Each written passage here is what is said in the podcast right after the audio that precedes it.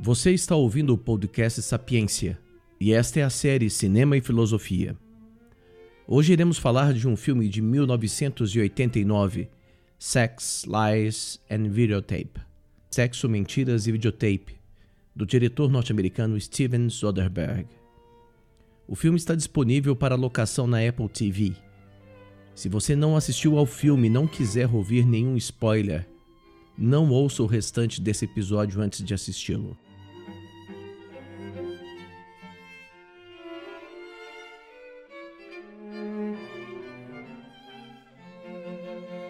Sexo, Mentiras e Videotape é um filme que se inicia de modo oblíquo. O ponto de partida da trama é apresentado em uma sessão de terapia. Anne Bishop Mylanen é uma mulher jovem, casada com um advogado muito promissor, que não trabalha e que mora em uma bela casa no subúrbio de uma cidade da Louisiana, Baton Rouge. Mas Anne não é feliz. A cada visita ao psicólogo, uma nova obsessão esconde sua insatisfação com a vida. A fome dos africanos, o perigo de se destruir famílias em uma queda de avião e agora o lixo que nós produzimos. Ela reclama que seu marido havia convidado um amigo de faculdade que estava de volta à cidade para hospedar-se na casa deles até que ele alugasse uma casa. John, o marido de Anne, sequer a consultou sobre esse hóspede. Não há mais intimidade sexual entre Anne e seu marido, e nunca houve qualquer outro tipo de intimidade entre eles. Anne não é feliz, além de ser sexualmente frustrada.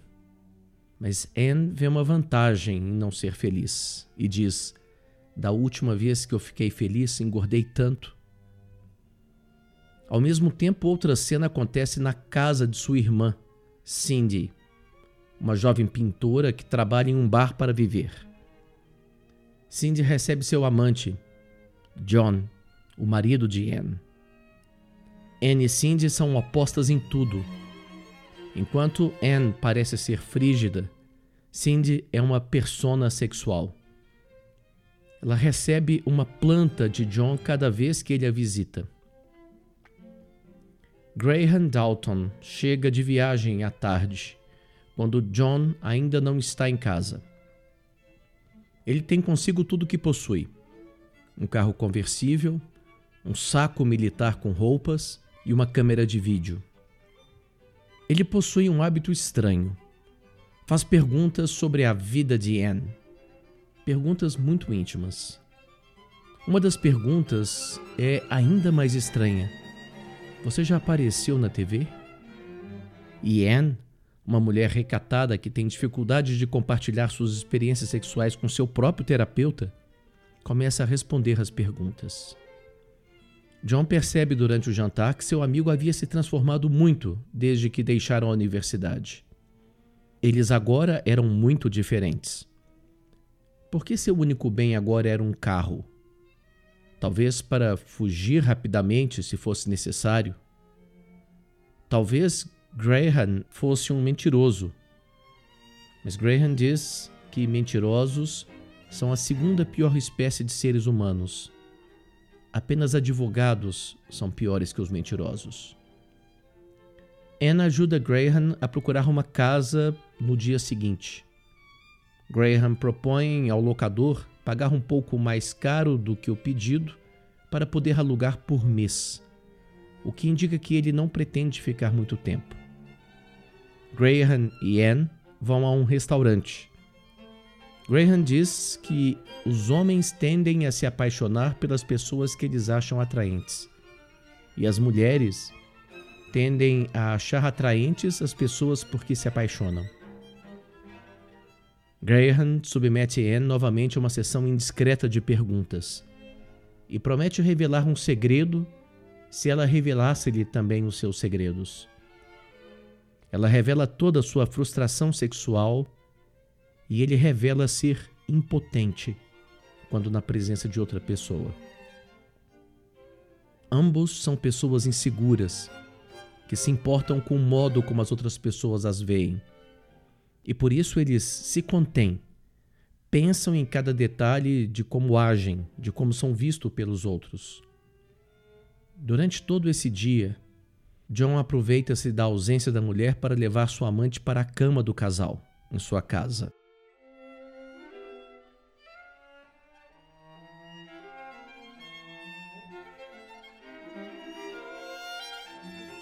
Anne visita Graham em sua casa e descobre que ele filma mulheres. Não são cenas de pessoas tendo relações sexuais. São cenas de mulheres falando sobre seus relacionamentos sexuais. Ele diz que elas gravaram sob a condição de que ninguém mais além dele jamais as veria. E por isso ele não pode mostrar as entrevistas a Anne.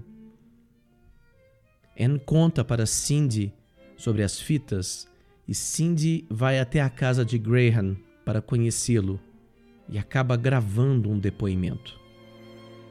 Aquela intimidade gerada pela entrevista deixa Cindy excitada, mas ela tem que se consolar com John. Anne está arrumando sua casa e encontra um brinco de pérolas de sua irmã no quarto do casal. Ela já desconfiava de Cindy e John, e ela se lembra que a irmã havia perdido o brinco. Anne agora sabe que sua irmã e seu marido têm um caso. Ela vai então para a casa de Graham e grava uma entrevista. Mas no meio da entrevista, ela lança a mão da câmera e começa a entrevistar Graham. Graham fica desnorteado. Aquilo não era o que ele havia programado. Ela agora dominava seu jogo e estava jogando contra ele. Quando a cena torna-se muito íntima, Graham desliga a câmera. Anne volta para casa e pede o divórcio a John. John pergunta se ela havia assinado algum contrato que impedisse Graham de divulgar sua entrevista. Mas Anne diz que confiava mais em Graham do que em John. Seu marido vai até a casa de Graham, dá um soco em sua cara e tranca Graham do lado de fora da casa. Quando ele sai, ele revela a Graham que ele e Elizabeth, a antiga namorada de Graham, haviam transado que ela era boa de cama, que ela também era boa em guardar segredos, e que isso era tudo o que ele podia dizer de Elizabeth. Graham então destrói todos os vídeos. O filme termina com Graham e Anne juntos, vendo a chuva cair em frente à casa de Graham.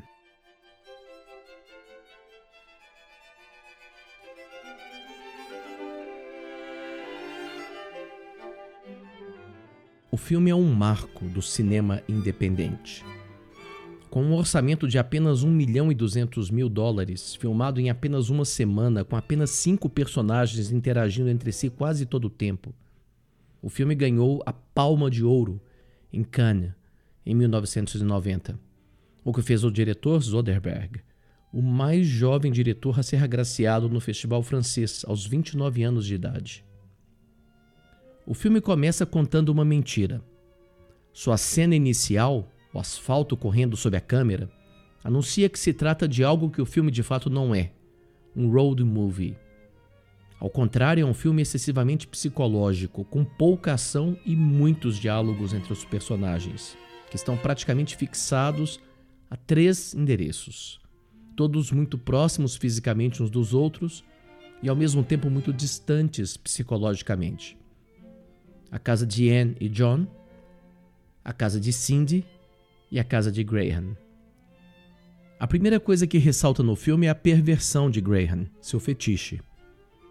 Sua impotência sexual é apenas quando se encontra com mulheres de verdade, mas ele encontra uma satisfação substitutiva ao assistir às entrevistas que ele mesmo gravou.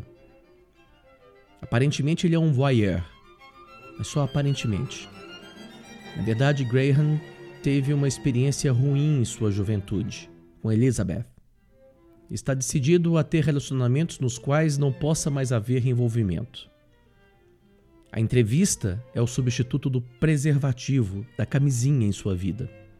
A maneira de encontrar satisfação para suas pulsões do modo mais efêmero, rápido possível. Mas também Anne está presa em uma fantasia uma fantasia em que o sexo é associado ao lixo, como mostra a cena inicial do filme, do terapeuta. Essa é aparentemente uma fantasia em que a mulher é um ser destituído de sexualidade, mas só aparentemente. Na verdade, Anne é alguém que não pode se relacionar apenas sexualmente com outra pessoa. E por isso seu relacionamento com John é tão insatisfatório. Sexo, Mentiras e Videotape é sobre o destino do amor na nossa época e antecipa de modo impressionante o conceito de amor líquido de Zygmunt Bauman. Numa época em que envolver-se com alguém tornou-se um risco para o nosso extremo individualismo egoísta, a intensidade das relações foi substituída pela velocidade com que se troca de parceiros. As relações se tornaram efêmeras, superficiais. A cena em que John revela a Graham que havia transado com Elizabeth e que ela era boa de cama, boa de guardar segredos e que isso era tudo o que ele sabia dizer sobre ela é muito importante. Ela revela a incapacidade de John de relacionar-se intimamente com alguém além do sexo biológico. Mas essa cena revela outra coisa também. Quando diz que Elizabeth era boa de guardar segredos, o que John está dizendo é que ela mentiu para Graham. O filme é também um filme sobre o poder desestruturante da mentira e da verdade. Graham diz para Anne que ele era um mentiroso patológico em tratamento e que por isso dizia só a verdade. Mas seu relacionamento com Anne indica que ele não era impotente com mulheres, ao contrário do que ele lhe disse. Será que a afirmação de Graham de que ele só dizia a verdade era verdadeira? Quando pensamos nas entrevistas que ele gravou, nossa suspeita se confirma. Será que mulheres que não o conheciam disseram-lhe a verdade durante as gravações ou fantasiaram vidas sexuais que elas mesmas não tinham ou que imaginavam que ele desejasse que elas tivessem? Por isso, tudo muda quando Anne lança mão da câmera e começa a entrevistar Graham. Agora é a intimidade de ambos que se torna comum, que se toca. Graham não é mais o diretor da cena, mas aquele cuja intimidade está sendo desnudada pelo poder da câmera. Graham pode, enfim, amar.